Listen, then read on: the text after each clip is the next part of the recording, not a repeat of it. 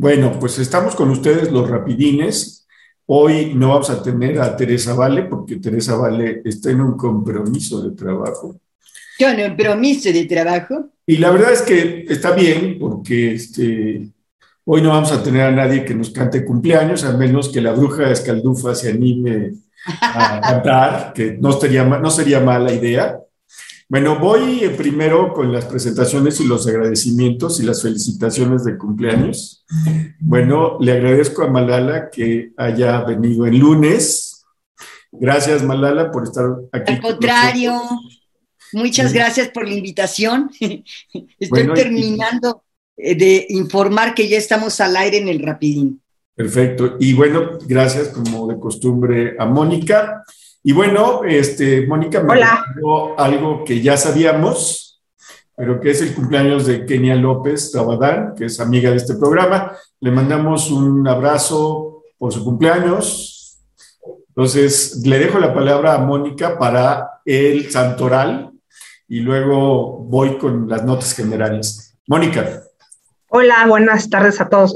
El santoral de hoy está rarísimo, ¿eh? Porque bueno, ayer sí fue importante porque ayer fue San Antonio María Claret, entonces ayer sí fue un santo pues moderno, importante, conocido, pero hoy es San Frutos de Segovia. En Segovia lo conocen porque aquí, en el otro santos es Bernardo Calvó, Crisanto de Roma, Crispín de Soazón, Crispiniano de Soazón, Frontón de Perigueux, Gaudencio de Brescia, Hilario de Rabol, o sea, puros, puros santos requete conocido, y Miniato de Florencia. O sea, ningún santo interesante, a menos de que se llame Miniato, pero en fin. Nunca he conocido a nadie que se llame así. Yo sí, la iglesia de San Miniato monte que está en Florencia, pero no sabía que era un santo, o sea, me acabo de enterar. pero una persona con ese nombre, no. Hubo un tiempo en que se le daba la santidad a todo el mundo. Incluso la iglesia ha cuestionado pues a muchos santos, ¿no? San Jorge, San Cristóbal, Santa Margarita, o sea, los santos más, más primitivos que se confunden con la mitología romana, pues ya los sacaron de circulación. Pues sí, bueno, vamos a dar algunas, los datos del COVID. Ayer hubo 1.666 contagios y 87 muertes. Miren, hemos dicho aquí en este programa que la cosa no ha pasado. Y, y no ha pasado y que estamos en una especie de meseta. Por más que vaya bajando, pues baja hasta cierto nivel y luego se mantiene y luego vuelve a subir. Miren, en, la semana que pasó, la semana del 18 al 24, sí bajaron eh, los contagios, pero subieron las muertes. En toda la semana hubo 1.869 muertes, algo así como 200 muertes más que la semana anterior. Entonces, pues bajan los contagios, pero suben las muertes. Y la vacunación de esta semana, del, del 18, del 17 al 23, que es de sábado a sábado, pues déjenme decirles que se pusieron menos vacunas, entonces sí estamos eh, eh, pues en una situación en la que se ponen menos vacunas a veces, más vacunas, pero nunca se llega realmente a una meta importante. Al 23 de octubre se han recibido 136 millones de vacunas, un poco más de 136, casi 136 y medio millones de vacunas. Y se han puesto pues solamente unas, ¿qué será? Unas 114 millones de vacunas. Entonces, ya tenemos un diferencial de más de 20 millones, o sea, 114 contra 136. La pregunta es, ¿dónde están esos más de 20 millones de vacunas? Bueno, hoy le preguntaron en la mañana al presidente qué opinaba sobre el hecho de que vieron a Enrique Peña Nieto con su compañera, su novia o esposa, no sé qué es, eh, Tania Ruiz, eh, saliendo de un hotel muy lujoso en Roma y que le gritaron ratero dos turistas mexicanas.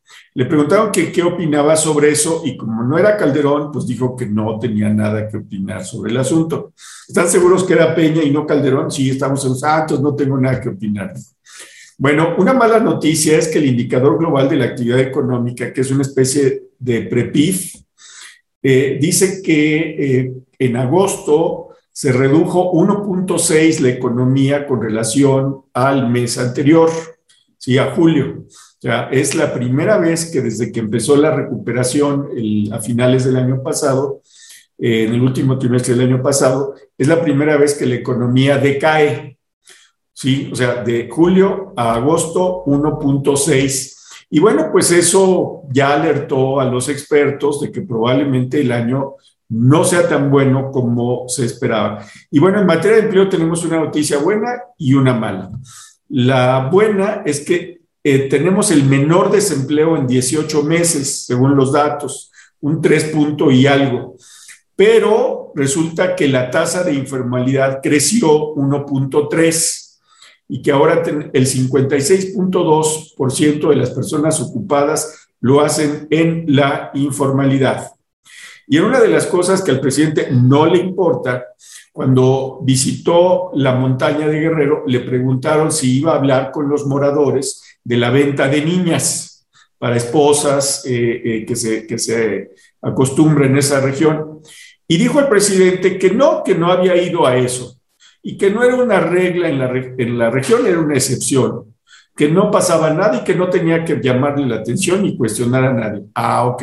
Bueno, pues déjenme decirles que reportajes eh, en periódicos, seguramente Malala sabrá más de este tema, reportajes en periódicos, denuncias, investigaciones del gobierno de Guerrero, del anterior, porque este ya sabemos que no va a haber nada que no quiera el presidente, dicen que han documentado la existencia de ventas de mujeres y niñas en los municipios de Metlatonoc, Cochoapa el Grande, Xochistlahuaca, Igualapa, Tlacoachistlahuaca y Malinaltepec. Esos son los municipios donde se acostumbra. Y un reportaje de Animal Político dice que los precios oscilan entre los 40 mil y 180 mil pesos, y pero que ya hay familias que dicen no voy a vender a mis hijas porque no son animales. Sobre todo las mujeres, las madres y las abuelas dicen no. Y bueno, según un estudio de justicia económica y social, es una organización que yo no conocía, México es el tercer país con más pobreza en América Latina después de Honduras y Guatemala. Bueno, pues hoy el presidente se fue otra vez contra la UNAM, habló del presupuesto, de la violencia en Tulum, se fue contra Claudio X González, que es uno de sus clientes regulares, habló de su visita a la ONU, se fue contra el FMI este, y nos avisó que va a descansar el primero y el segundo de noviembre. Por mí yo le daba toda la semana, pero bueno, pues no, nomás quiere descansar el primero y dos de, noviembre. Le damos la palabra a María Elena y luego Mónica. Ok, gracias Jaime Moni. Efectivamente, hoy el presidente, me quiero centrar en ese tema, volvió a atacar a la Universidad Nacional Autónoma de México. Lo que dijo fue, estoy absolutamente seguro de que eso fue lo que sucedió en todo el, periodo neoliberal. Se llenaron las facultades de ciencias sociales de conservadores. Yo quiero cederle la palabra a lo que escribió, a ver qué te parece, Moni Jaime, Sergio García Ramírez y luego un dato que nos da Salvador García Soto sobre eh, las intenciones que tiene el presidente con la universidad. Dice Sergio García Ramírez este 23 de octubre, sin sorpresa, paréntesis, porque hay costumbre, y con preocupación y malestar, paréntesis, también son costumbre, escuché las invectivas del presidente de la República, jefe de una facción política contra la UNAM. Eh, en la matiné a la que nos somete, ascendió el tono de la oratoria rupestre y volvimos a enterarnos del concepto que aquel funcionario, insisto, jefe de una facción política, tiene sobre la universidad. Por supuesto, el orador padece ignorancia acerca de la institución a la que ofende, deplorable y extraña ignorancia deplorable en quien ostenta la más alta investidura política de la República y extraña en quien debiera conocer bien a la universidad, considerando los años, pongo yo, los muchos años, que invirtió en ella hasta emerger con un título en la mano. No es esta la primera vez que el presidente arremete contra la UNAM. Lo ha hecho desde que asumió el poder. En esta columna me he referido varias veces al encono presidencial contra la universidad que lo alojó por mucho tiempo, yo diría mucho, mucho tiempo. En los primeros días del eh, agobiante mandato apareció el intento de suprimir la autonomía de las universidades públicas. Entonces se dijo que la omisión de la autonomía en el proyecto de reforma constitucional se debió solamente a un ligero error de secretaría. Vamos, dice Sergio García Ramírez. Continúo. Luego llegó el acoso presupuestal, con propuestas de reducción de los recursos que el pueblo, no el gobernante en turno, indica, destina a la universidad. Y no han cesado los ataques a, este, a esta a propósito de un régimen de ingreso. Los emolumentos de sus académicos, el rumbo de sus investigaciones. Todo ha entrado en esta arremetida que alarma a quienes miramos entre líneas un asedio al ejercicio de la autonomía, que es el de la ciencia y la libertad. Esto dice y concluye, me estoy saltando algunos párrafos de lo que escribió Sergio García Ramírez. Ojalá que algún día operen el conocimiento y la cordura, ambos heridos cada mañana, y el orador se esfuerce en crear instituciones que merezcan bien de la patria. No ha creado ninguna, dice García Ramírez. Y luego, eh, eh, digamos, en un, entre protestas y quejas de parte de legisladores, ex rectores de la Universidad Nacional, entre otros, que han escrito a favor de la misma y en contra del presidente por sus ataques, los invito a leer esto que nos escribe Salvador García Soto el día de hoy.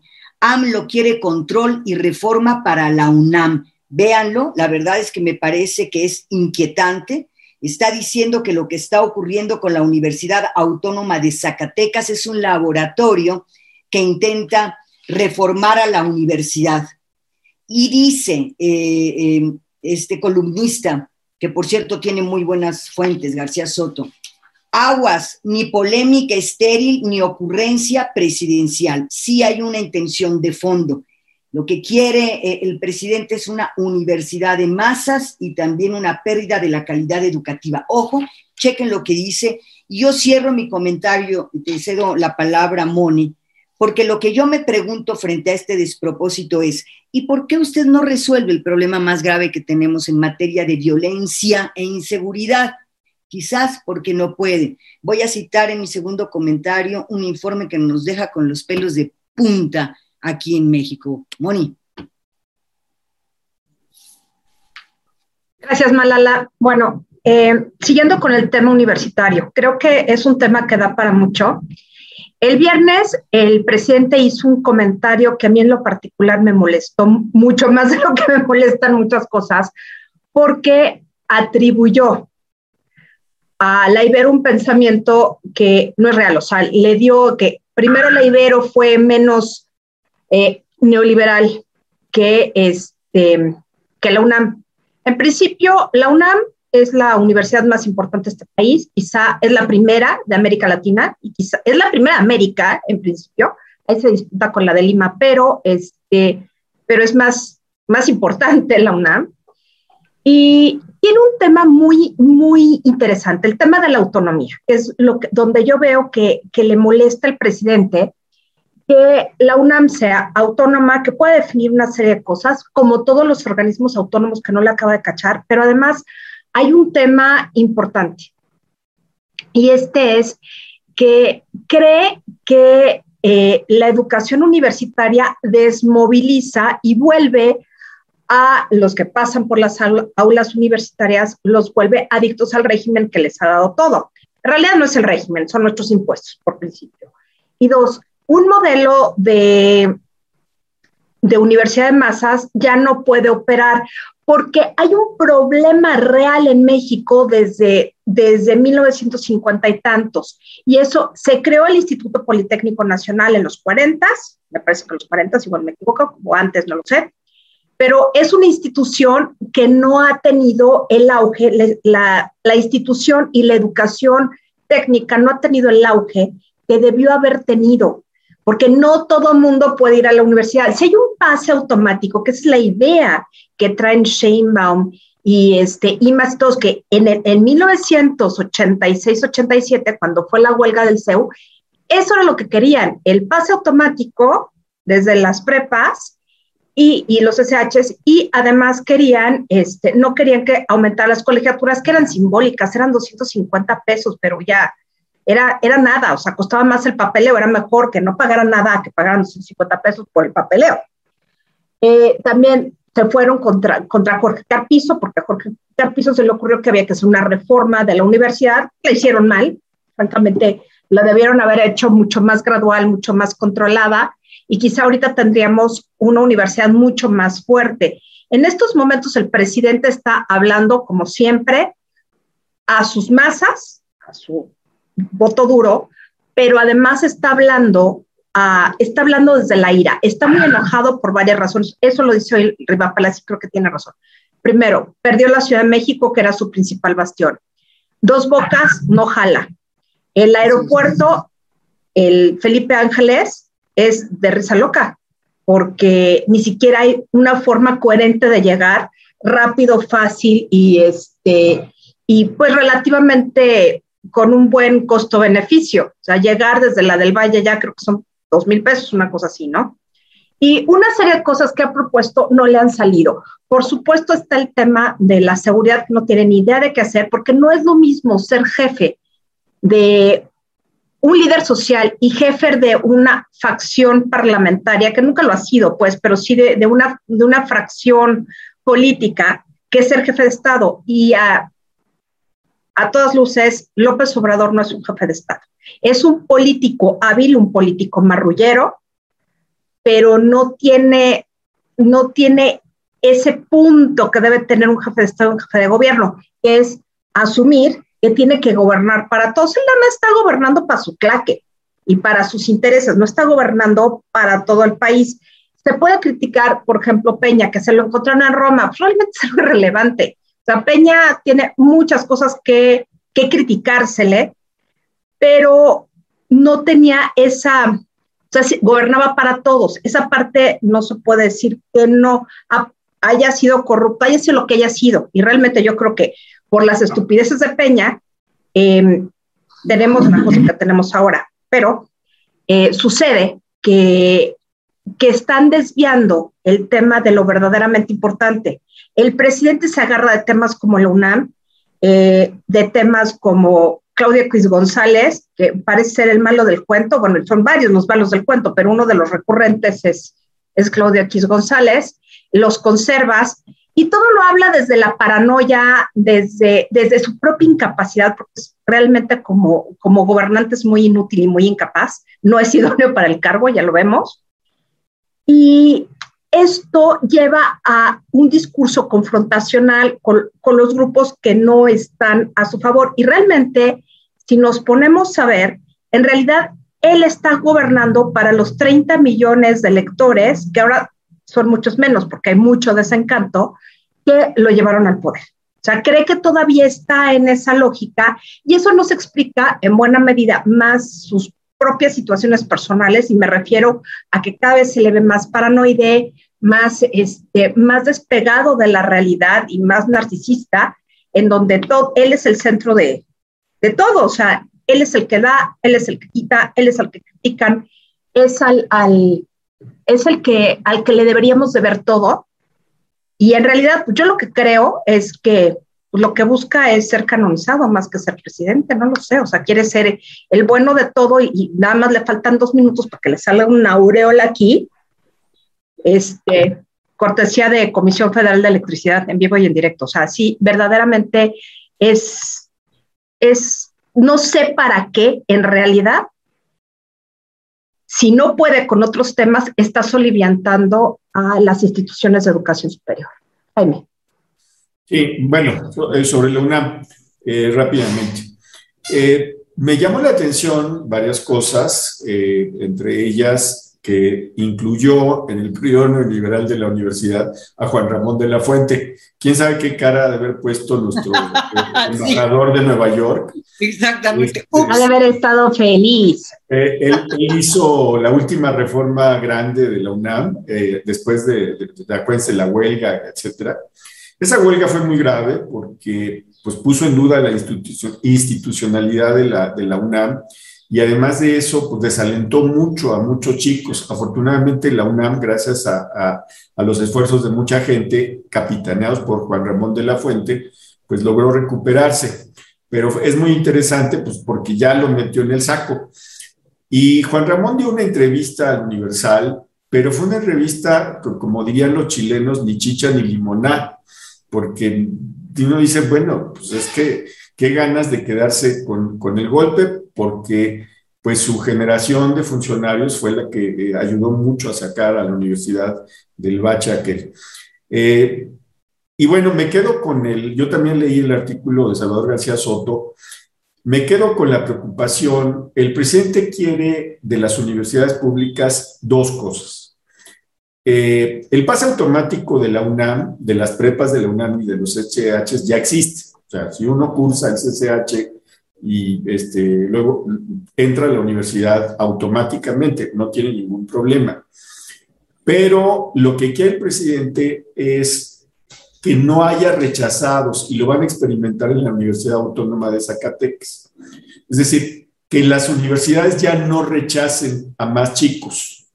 Por supuesto, pues se va a ganar a los chicos y se va a ganar a los papás y se va a ganar a las familias, porque eh, eh quién sabe, cuando es rechazado un chico, pues sufre mucho él y su familia, ¿sí? Sufren mucho, mucho, mucho, este, también por las deficiencias de la educación de la Secretaría de Educación Pública, porque digamos que el nivel de la SEP está aquí y el de las universidades está acá. O sea, hay un salto que no todos los alumnos logran dar. Entonces, lo que quiere el presidente son dos cosas. El control de las universidades públicas y que ya no haya rechazados en el país. Eso sería el fin. A lo mejor seguirían existiendo las universidades, pero como bien dijo Mónica, sería el fin de la calidad universitaria que se busca.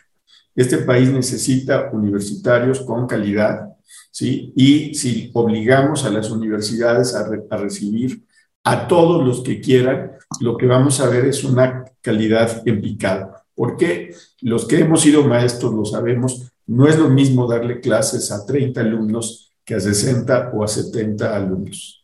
En algún momento de mi vida me tocó dar eh, eh, clases a 70 alumnos y les voy a decir una cosa, es imposible, es imposible. En fin, entonces, eh, eso, eso significaría. El, el problema de las colegiaturas, que se intentó cobrar las colegiaturas, bueno, cuando yo estaba en la universidad se cobraban 2.50, 2 pesos con 50 centavos por colegiatura, por, por, por, por año, lo cual será ridículo. Y luego se acuerdan que le quitaron ceros a los pesos, pues resulta que quedó en punto 25, 25 centavos. Entonces la universidad dijo, pues vamos a subirlo, porque pues, punto 25 nos cuesta más hacer los, las fichas y todo el proceso que lo que recibimos. Entonces vamos a cobrar, pues, no sé, 10 pesos, 100 pesos. Uf, hubo un movimiento y al final dijo Luna, pues mejor lo quitamos porque nos gastamos más cobrando 25 centavos que si no cobramos nada. Y así se acabaron las colegiaturas. No fue un impulso eh, eh, absurdo del neoliberalismo, fue simplemente que le quitaron tres ceros al peso y, y, pues eso, eso fue el que resultó. Pero me quedo con el artículo de Salvador García Soto, quiere dos cosas Dos cosas, el presidente, controlar a, las universidades y que no rechacen. Y bueno, pues tiene razón Mónica, no solamente los errores de Peña, los errores del PRI, del PAN, del PRD, muchos periodistas que contribuyeron a exaltar la figura de López Obrador, muchos columnistas, este, en fin, artistas, etcétera, que exaltaron la figura de López Obrador sin mayores elementos y que hoy, afortunadamente, muchos están arrepentidos y otros no. Pero bueno, este, yo no sé cómo vieron mis compañeras lo del presupuesto, le preguntaron si está dispuesto a negociar el presupuesto para 2022 para que pase la reforma eh, eléctrica, sobre todo con el PRI. Y me parece que lo que vimos al presidente es una amenaza contra sus propios correligionarios, porque le dijeron, hay un grupo de morenistas que quiere pues flexibilizar algunos aspectos del presupuesto y de la reforma eléctrica. Y el presidente dijo que eran traidores, que no se valía ser traidores contra el pueblo. Entonces, me parece que este asunto que hoy mencionó es una advertencia contra sus propios ya había advertido a los que no son de Morena, les dijo que los iba a pasear ahí en, su tribuna mañanera. Pero hoy me parece que lo que le está diciendo, sobre todo la gente de Monreal, es no me reten del presupuesto, pasa así, porque pasa así, y el, eh, eh, la reforma eléctrica o pasa todo como está, o no pasa y vemos como las, nos vemos las caras. Pero ese es el, tono del presidente. Eh, Malala. Es que mira, Jaime, el tono del presidente en este tema de la universidad y, la mirada que tiene frente a una posible reforma, el tono del presidente frente a la reforma eh, eléctrica, el tono del presidente respecto a la ley de ingresos y los egresos, en fin, sobre todos los temas importantes y que nos atañen a todos, es el mismo, es profundamente antidemocrático. Es, es mi mirada y es mi voz. Y los demás, insisto, como igualito a Carlos Salinas de Gortari, a los demás ni los veo ni los oigo. Como yo estoy sentado en la silla, se van a hacer las cosas de acuerdo a lo que yo, solamente yo, observo y lo que yo decido. Por eso, quienes han dicho una y otra vez a lo largo de esta administración que se está, eh, digamos, eh, eh, endureciendo la situación y que vamos hacia un autoritarismo muy inquietante, tienen razón, porque el presidente no mira a la oposición.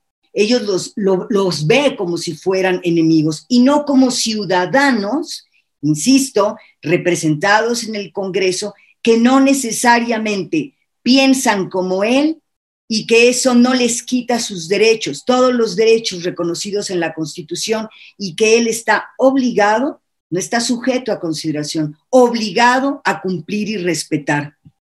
Ahora bien, yo también creo que una y otra vez vemos a este presidente metiendo un montón de temas, imponiendo un montón de temas a través de la mañanera, para que no veamos la verdadera realidad que hoy tenemos en México y que ha empeorado en los últimos años. Es un horror lo que parecemos en términos de violencia en este país. Es un horror saber cómo ha aumentado y se ha fortalecido el crimen organizado y cómo tiene atrapados a ciudadanos en medio de los pleitos entre los cárteles sin ningún tipo de protección por parte del gobierno federal, ni estatal, vamos, por ninguna autoridad, pero subrayo del gobierno federal que es su atribución. Este fin de semana se publicó un informe del programa de justicia en México de la Universidad de San Diego, el 2021.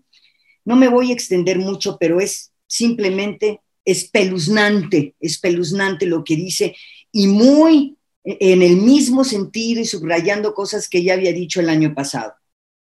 Entre las conclusiones del 2021, documenta los niveles sin precedente estoy diciéndolo de manera textual, de violencia en México. Dice que los homicidios dolosos, el secuestro, extorsión, etcétera, bajaron moderadamente, pero debido al COVID, porque las personas estaban en sus hogares, no podían salir. Pero que se espera un repunte en tanto bajen los contagios del COVID y las personas vuelvan a interactuar. Dice concretamente que al volver a la normalidad sin la amenaza del COVID, regresarán esas personas a ser presas del crimen. Entre las eh, propuestas de salida que se suman a muchas otras de, otras, de otros informes, de otros eh, estudiosos sobre estos temas, es que México debe mejorar la capacidad institucional para hacer que se cumpla la ley. Parece una cosa prácticamente imposible en este país y bajo este gobierno menos dice algo que también se ha repetido hasta la saciedad y que no ha servido de nada, que se requiere una estrategia más efectiva para poder enfrentar las amenazas del crimen organizado. Pero insistimos, el gobierno pues ni ve ni oye a nadie que no sea a sí mismo y su propia imagen.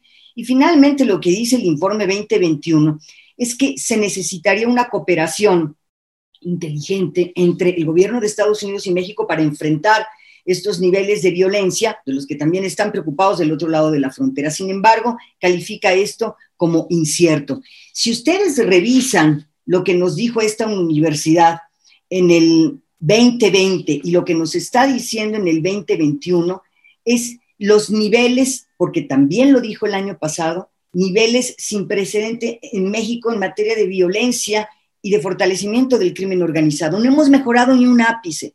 Y si efectivamente nos están presumiendo cifras que eventualmente eh, bajaron un poquito, se debe a que las personas todavía no salen bien a bien a las calles.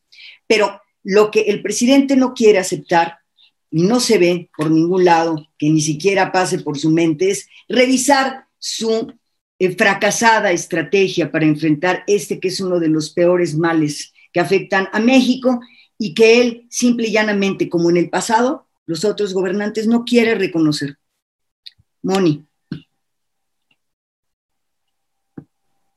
Gracias, Malala. Pues sí, empecemos por el tema del, del presupuesto. Creo que el presidente, bueno, no lo creo, lo puedo afirmar, el presidente está montado en sus 13 en que no se cambie una coma del presupuesto de egresos. O sea, la ley de ingresos ya está en, en tren de, ya se aprobó en diputados, están revisándola en senadores, tal, ¿no? Ahora, el presupuesto de egresos yo no lo he visto, pero me quiero suponer que partidas que ya son inexistentes, por ejemplo, Fonden, este, gastos catastróficos, médicos, todo este tipo de, de rubros que estaban en diversos capítulos del presupuesto de egresos, este, creo que desaparecieron. Ahora, el problema, el problema que yo le veo a este, a este presupuesto de egresos es que están confiando en que haya una recuperación que no es claro que exista o que realmente los toque. Evidentemente la, la economía norteamericana va a crecer nos va a estimular, pero es algo externo y que no podemos estar confiados a lo que pasa en Estados Unidos. Tenemos que ver cómo reactivamos la, actividad productiva en México. La inflación está creciendo cada día más, lo vemos en la canasta básica, pero hay un tema que el presidente creo que, este, que está tratando no solamente de ocultar, o sea, tenemos un problema de déficit en su gestión, pero también tenemos un problema de finanzas públicas fuerte. No sé con qué va a financiar y seguir financiando a menos de que pida créditos. Sabemos que a pesar de que dice que no ha pedido créditos, ha pedido créditos. Ahora, puede refinanciarlos. El problema es que México está perdiendo calidad financiera a nivel internacional. Le están metiendo dinero a dos bocas que no parece que vaya a salir muy avante, ni las refinerías. Si México, que es lo que quisiera el presidente, volver a tener una economía eh, muy, no monoexportadora, porque evidentemente no está hablando de monoexportación, pero sí quiere tener una autosuficiencia energética de combustibles fósiles, no se ve cómo la va a lograr. Y este tema lo va a terminar castigando a nivel internacional. Y además, en estos momentos la producción mexicana de combustibles no es que esté en sus óptimos momentos.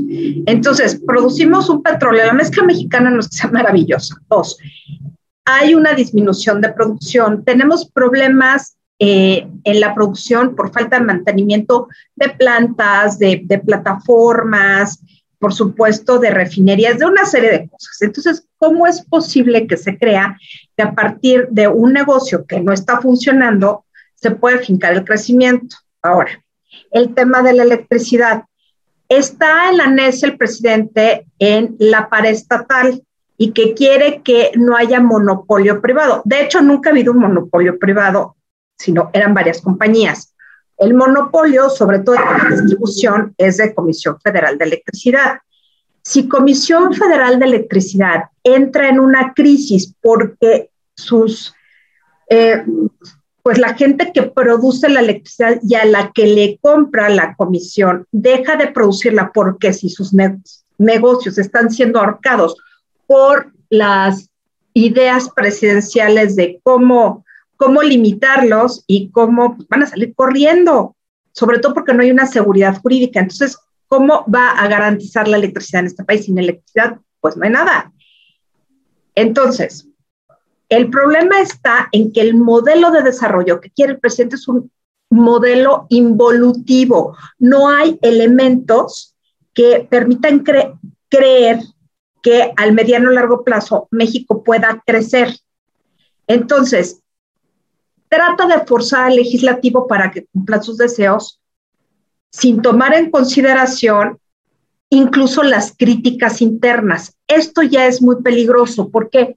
Porque seguramente dentro de, de, Morena hay críticas bien intencionadas en que ven que si el presidente sigue por este camino, no creo que sean muchas, pero deben existir. Entonces, el presidente le da oídos a Bartlett. Muy bien. Le da oídos a Gertz Manero y tiene un problema con este, la cuestión de la legalidad. Entonces, ¿a dónde vamos a caer? No sabemos, pero el presidente está utilizando todos los medios para presionar a la fiscalía, que se supone que es autónoma, al legislativo, al poder judicial. Está arrinconando a todos y está casi, casi en un espíritu de estado policíaco, utilizando a la unidad de inteligencia financiera para eh, tratar de chantajear. O sea, el presidente se maneja a través del chantaje. Y eso no puede durar mucho tiempo porque seguramente él tiene con la que le pisen. Y vamos a ver qué pasa, pero en realidad yo ahorita estoy viendo al presidente muy enojado y cuando uno se enoja puede cometer errores muy graves. Entonces, por ahí es donde hay que seguir la pista. Bueno, pues eh, habló en una parte el presidente sobre lo que pasó en Tulum. Eh, como saben, en Tulum hubo un enfrentamiento entre dos grupos del crimen organizado y eh, murieron en el fuego dos extranjeras eh, y eso pues ya ocasionó que por lo menos Alemania ya dijera que pues le pide a sus ciudadanos que no vayan a la Riviera Maya. Esta parte de la Riviera Maya, de lo que es Cancún y la Riviera Maya, que no es lo mismo, eh, pues está muy asediada por el crimen organizado y realmente el gobierno del estado pues, no hizo nada. Este es un problema mucho más complejo que pues, mando más guardias nacionales. Es un problema que tiene que ver con derechos de piso, con infiltración de, de dinero del crimen organizado en negocios que antes eran, digamos, legales. Es un asunto muy grave, muy grave como, como, como país, como zona turística. Y el presidente contesta tranquilamente pues, que va a mandar más guardias nacionales y que ya están listos y que van a arrestar a los culpables. Ese no es la solución, es la solución chiquita a un problema que se está gestando. Comento eso porque me pareció pues eh, grave para, en términos de turismo, porque si se sigue la, eh, pues, la idea de que las zonas turísticas de México no son seguras, México menos va a recuperar su, eh, eh, su, lugar en, la zona de turismo. Me llega una nota del Universal, dice que esto es importante, seguramente el presidente le va, le va a caer mal esta nota, la Suprema Corte de Justicia invalidó la prisión preventiva de oficio contra factureras, defraudadores fiscales y contrabandistas. ¿Sí? Ojo, la invalidó la prisión preventiva de oficio. Ahorita le vamos a pedir a Malala que lo comente más. A mí me parece una buena noticia. No porque yo crea que las factureras, defraudadores, fiscales y contrabandistas deban irse, ir por la vida impune, no. Pero me parece que la prisión preventiva de oficio no ayuda realmente a combatir delitos de cuello blanco que podrían tratarse de otra manera, con causas legales, con buena policía. Me parece que todo lo que hace el presidente pues es amedrentar con esta situación. Y antes de dar la palabra a Malala, nomás comento que líbreme Dios, por cierto, de, defender a Claudio X González, pero pues es el, es el cliente del presidente. Eh, escribió Claudio X González que había que hacer listas de obradoristas para que no se nos olvidara quienes le están haciendo daño a México. A mí en lo particular, esto de las listas pues, me parece mal. Las haga quien las haga. Es decir, vamos a hacer la lista y cuando, no, cuando tengamos el poder los vamos a justiciar. a mí, en lo personal, me parece que no es el camino. No es el camino. Escribió eso Claudio X González y el presidente dijo que no han lastimado a nadie en México. O sea, uno dice esta y el presidente contesta con una mentira. Su gobierno ha lastimado a muchísima gente, por cierto. Y entonces, pues sale eh, la jefa de gobierno, el, presidente de, Morena, este Mario Delgado, y no me acuerdo quién más, salen con su batea de babas, perdón que lo diga, pero así fue. Ah, eh, este, eh, Arturo Ramírez, eh, ¿cómo se llama? Este, el, señor de la comunicación social de presidencia, este, este hombre sale diciendo... Jesús Ramírez. Jesús Ramírez. Dice Jesús Ramírez, Claudia Sheinbaum y Mario Delgado, que quien hace listas es fascista. Y uno dice, bolas. Nomás que le voy a decir, Sí, el Claudio X González hace mal en hacer listas, pero quien hace más listas se llama Andrés Manuel López Obrador. Sí, o sea, el mayor enlistador de, sus enemigos, que no adversarios, es López Obrador. ¿Cuánto hace lista? Estos son los periodistas que me han criticado, y los pone con nombre y apellido. Estos son los políticos que están aquí metidos en el asunto. Y estos son, o sea, perdón, pero si es una conducta fascista, pues debe preocuparse porque su jefe entonces tiene una conducta fascista. La verdad es que ni siquiera lo pensaron cuando le contestaron a Claudio X González, ¿eh? porque de veras, digo, es un chiste malo, es un chiste eh, francamente involuntario, ¿sí? O sea, decir que son fascistas, pues es decir que su jefe es fascista. Este, y la verdad es que las, las, las listas del observador son persecutorias, todas ellas, ¿sí? me parece que pues no se vale, ¿no? No se vale en esto de las listas del observador. Los periodistas hacen su trabajo y si su trabajo los lleva a criticar, pues es muy su derecho. Y bueno, le doy la palabra a Malala a ver si nos quiere comentar lo de la Suprema Corte. esta decisión de la, de la Corte para mí me parece sí es un buen paso. ¿Por qué?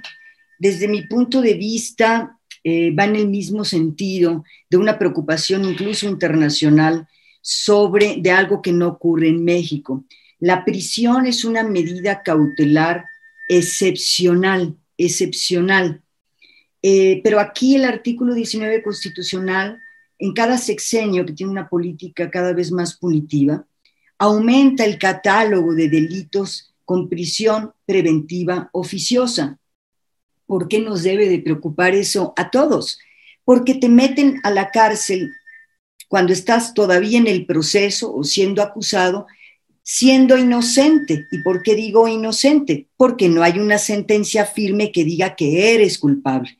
Entonces, entre que sí o no, te meto tras las rejas y si acaso yo, Ministerio Público, nunca pude probar que eras culpable, pues entonces se abren las puertitas y después de años, pues disculpe usted. A mí me parece que se tiene que escuchar los llamados que una y otra vez están haciendo organismos de derechos humanos nacionales e internacionales sobre que esto es un despropósito, es una violación a tus derechos. Es decir, eh, fíjense ustedes, por un lado se aumentan los delitos para que entres a la cárcel, ¿verdad? Y si las cárceles están llenas, y por el otro lado nos, nos salen con amnistías y con decretos para tratar de que salgan de las cárceles. Abro la puerta, para que entren y que es que abro la puerta para que salgan. No, esto es una cosa muy seria que nos tendría, insisto, que preocupar a todos y yo espero que esta decisión de la Corte empiece a abrir una reflexión muy seria para que pongamos un alto a este catálogo cada vez más grande de prisión preventiva oficiosa en México, que insisto y subrayo, es injusta. Eh, Moni, y con esto yo cierro. Gracias, Malala. Pues yo en este tercer, eh, tercer espacio que tengo quisiera retomar el primer tema que tocó Jaime y es el de la gira del presidente Guerrero y su opinión en torno a la venta de niñas. Creo que eh, es la misoginia en dos patas. O sea, verdaderamente sí me quedé con el ojo cuadrado porque si México ha tenido un problema espantoso es el de la trata de personas. Y es un problema que ha buscado ser atacado desde la sociedad civil, desde el gobierno. O sea, no es que no hubiera habido esfuerzos en los gobiernos anteriores, en este se ve que no hay nada. Pero más que nada es esa sorna de decir no es, no es lo común. Bueno, 300 mil casos, yo creo que es una, es una cifra importante para una sola entidad federativa. Y creo que esto deja ver cómo es el verdadero sentir de Andrés Manuel López Obrador con respecto a las mujeres. En el fondo hay un desprecio profundo a las mujeres. Eh, yo creo que solo cuatro mujeres en su vida resultan importantes. Seguramente su mamá, doña Manuela, este, su primera esposa, Ocío, que según esto, pues la quiso mucho. Y por supuesto, este, Claudia Sheinbaum como su delfina, por así decirlo. Mm, su mujer, cuando le conviene, y, este, y quizá Geraldine Ponce. Se dice, se comenta, se menciona y se rumora. Pero en realidad creo que el presidente muestra su talante no solo autoritario, sino misógino y muy poco empático con los derechos de las personas. Ya tenemos niños con cáncer, niñas en trata, este, la falta de vacunas para, para niños chicos. Este tipo de cosas nos indican que es, es este, onderores, mala onda, pero, pero sí que es una persona muy enferma. Y a lo que voy, mi último comentario es que yo creo que sería importante que los legisladores pusieran como requisito indispensable eh, sobre todo para un cargo como el presidencial, no sé si los secretarios de, Estado del despacho, porque finalmente dependen del Ejecutivo, porque no somos un régimen parlamentario, pero sí hacer un, examen de, capacidad y, este, y calidad mental, porque yo cada día veo a López Obrador mucho más despegado de la realidad, como para lo que le conviene, pero mucho más dañino. O sea, realmente en, estamos enfrente de un personaje que nos está llevando hacia un régimen autoritario. Si hace tres años, en 2018, 2019 más bien, porque todavía en el 18 estábamos en una democracia mala, lo que ustedes quieran, pero democracia al fin. A partir del 2018 estamos en una democradura. Ya estamos en dicta blanda. Nos faltan tres minutos para llegar a una dictadura en serio con todo y, el aspecto procedimental democrático que existe, sobre todo con estos embates que, tuvo que salir Lorenzo Córdoba, decía, a ver señores, vamos a hacer este, una, una serie de cuestiones de ajuste presupuestal para llevar a cabo este, la consulta de, de, este, de, esto? De remoción de mandato, esto. Remoción de mandato.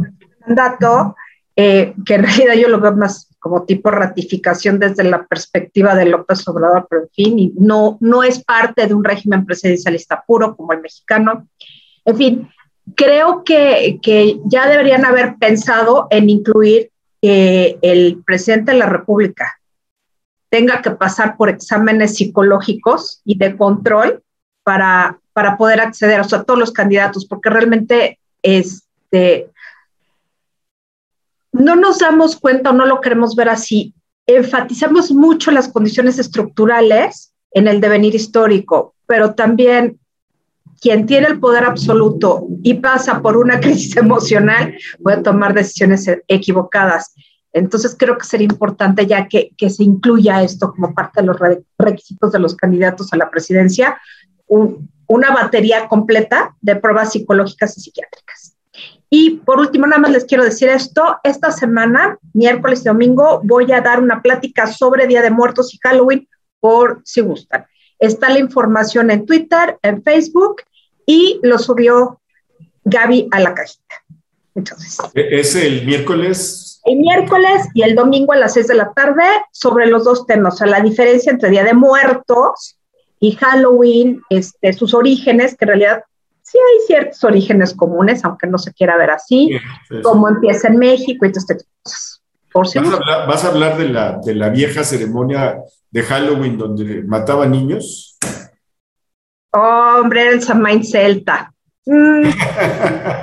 bueno. Te recomiendo una serie hablando de matar niños. para las fechas.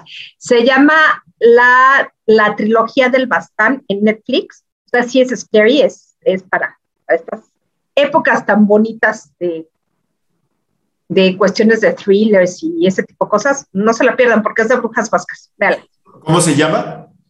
La trilogía del Bastán. Ah, ok. Está en Netflix. Sí, no, no la he visto anunciar, pero la voy a buscar. Bueno, Búscala. Leo los comentarios. Esencias de Mujer dice: Hola, Rapidines, muy buenas tardes. Un saludo desde Coyoacán. Rosario Robles acusa percepción política, la ex titular de la Secretaría de Desarrollo Social. Por cierto, que con relación a esto, acaba de declarar Claudia Sheinbaum que es evidente que Rosario Robles participó en la estafa maestra.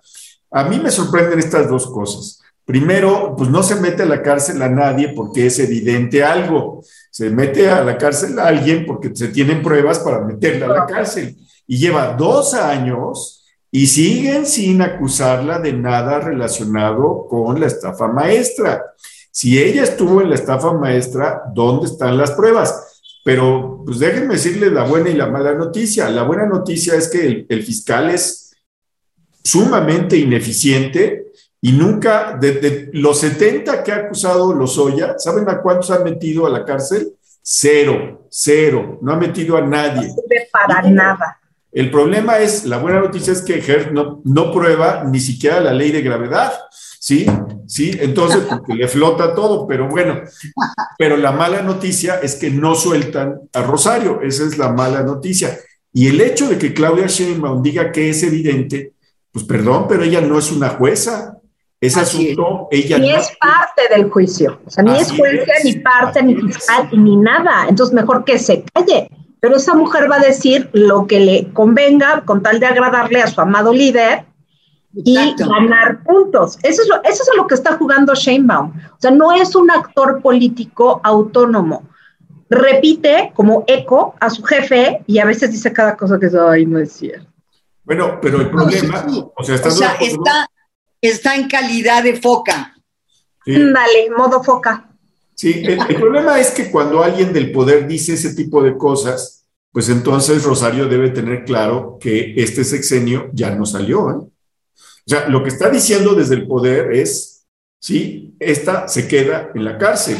O sea, e- e- eso es lo más grave, que un gobernante que no es parte del poder judicial se, se, dé para sí mismo pues, la, una autoridad que no tiene, pero hay una intencionalidad política pues, muy grave. Bueno, a ver, nos saluda Marta Treviño, Teresa Herrera, Aida Reyes. Este, no sé si Gaby ya me mandó comentarios. Ah, sí, ya me mandó, aquí están. A ver, leo los que me, mandó Gabriela. Este, eh, dice Maribel Pinera, les comparto que mis padres van regresando de una semana de vacaciones y los consuegros son super pro AMLO, limitaron sus conversaciones. Ay, pobres señores, es horrible estar en una reunión donde, donde están los dos bandos, ¿no? O sea, Sí. acaba, acaba en Rosario de Mozoc. No, no, no, es horrible. O sea, nada de negros que prefieren. Sí, bueno, Irma Stover, aquí en Alemania también está subiendo, hoy hubo 13 mil contagios. Edgar J. Quiroga, sé que es malo desear la muerte a alguien, pero el peje se lo ha generado desde que nació. Ustedes me disculparán por mis deseos. Pues no, no, no, no hay que hacerle eso. David Méndez, como siempre, lo que López busca es alentar a los grupos radicales que hay en la UNAM para que lo apoyen mientras la sociedad civil esté dividida mejor para él. Sí, creo que es un aviso para las fuerzas que le siguen dentro de la UNAM, pues para que tomen la UNAM en 2023, que se va el rector. Eloísa Yakov, si le hubiese costado la UNAM, aunque fuese la cuota mínima, no se hubiera tardado 14 años en terminar una carrera. Lo que no cuesta no se valora. Eh, Roger Bobbitt, no, si para el enorme pelmazo de presidente en este país se hace lo que cada región considere que necesita o le acomoda que deba de hacerse. Al diablo las leyes, esas son para los tontos. Itzel Guerra, yo creo que lo que busca este narcisista es una batalla en la UNAM para poder hacer el de las suyas. Los estamos Claro. la pelean, pues sí. Eh, Maribel Pineda es meter a la fuerza a sus universidades Benito Juárez, quitarle autonomía a la UNAM y el designar al rector. Fa- fatal. Jaime Loera García, Mónica, ¿por qué en México no se ha adoptado el inglés como segundo idioma oficial? No tengo idea. Pues, Te las debo, no tengo idea. Lo, lo busco y mañana les, les respondo qué onda. Lía San Ciprián, el presupuesto está el petróleo muy bajo para que el permanente se quede con él y lo exponga a su antojo. Sí, lo comentamos la semana pasada. Nelly Esther Giraldo Daza, los colombianos somos los que decimos ni chicha ni limoná. Ah, pues mira, Nelly, déjame decirte que yo saqué la información, a lo mejor tú tienes razón, lo saqué de Víctor Jara, ¿sí? Que él tiene una canción que se llama Ni chicha ni limoná. Sí es real lo de, lo de Chile, ¿eh? porque este, el mejor amigo de mi papá era, era chileno y en mi casa se decía mucho eso, ni chicha ni limoná.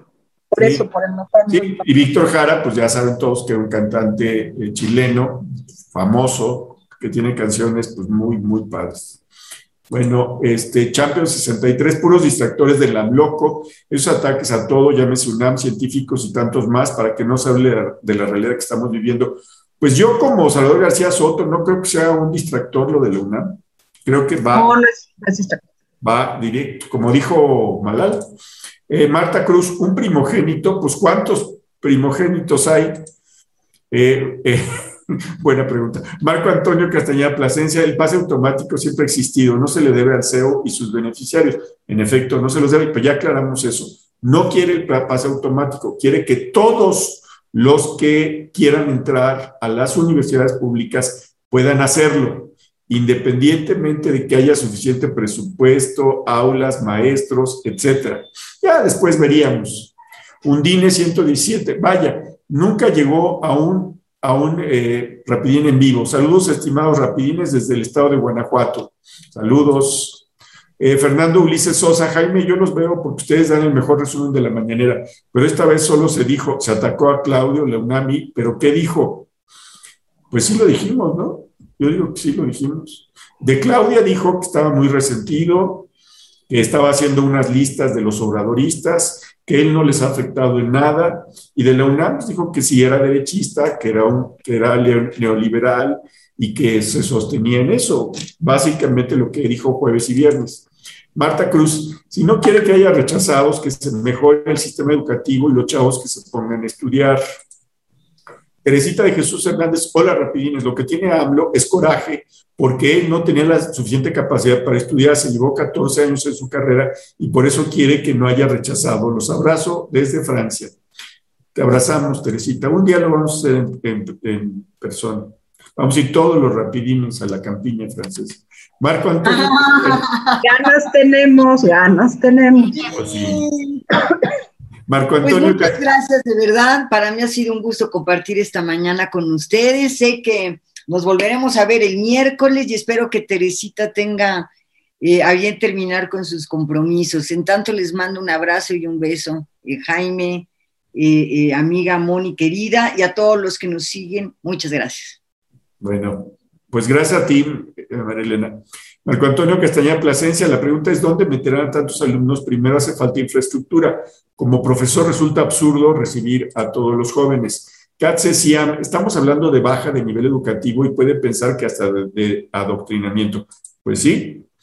Eh, Nidia Sánchez, Jaime, el López también quiere nombrar al nuevo rector de la UNAM y reducir del presupuesto la partida para las universidades. Roger Bobbitt, de esos movimientos de CU de la UNAM surgieron IMAS y la Sheinbaum.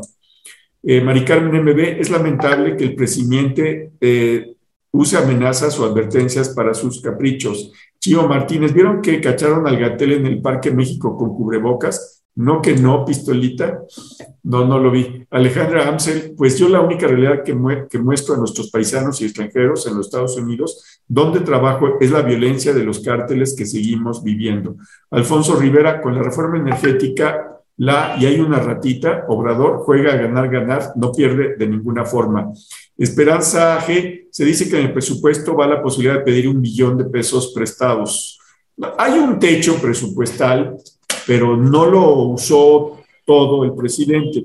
Usa un truco, como decía Mónica, para decir que no ha pedido prestado, pero sí ha pedido prestado. Verónica Patricia, o sea, no en las cantidades que los otros sexenios, eso es cierto, pero sí ha tenido préstamos. Verónica Patricia Morales Reyes, hola rapidines, creo necesario que todos aquellos que tuvimos la oportunidad de estudiar una carrera defendamos las instituciones de los cobardes ataques sin distraernos de los temas socioeconómicos. Yo estoy de acuerdo. Jaime Loera García, ¿cuál estrategia no hay? Abrazos, no balazos, no es una estrategia, no lo es. Bueno, pues le doy las gracias a, Mónica, le doy las gracias a Marilena, le doy las gracias a todos ustedes. Mañana nos vemos en un rapidín con Mónica y esperamos que Teresita. Bueno, hasta luego, gracias. Gracias, hasta mañana. Bueno, hasta el miércoles. Hasta el miércoles. Hasta mañana. Pero si quieres venir mañana, Marilena, yo no tengo ningún problema. Abrazos, abrazos, abrazos.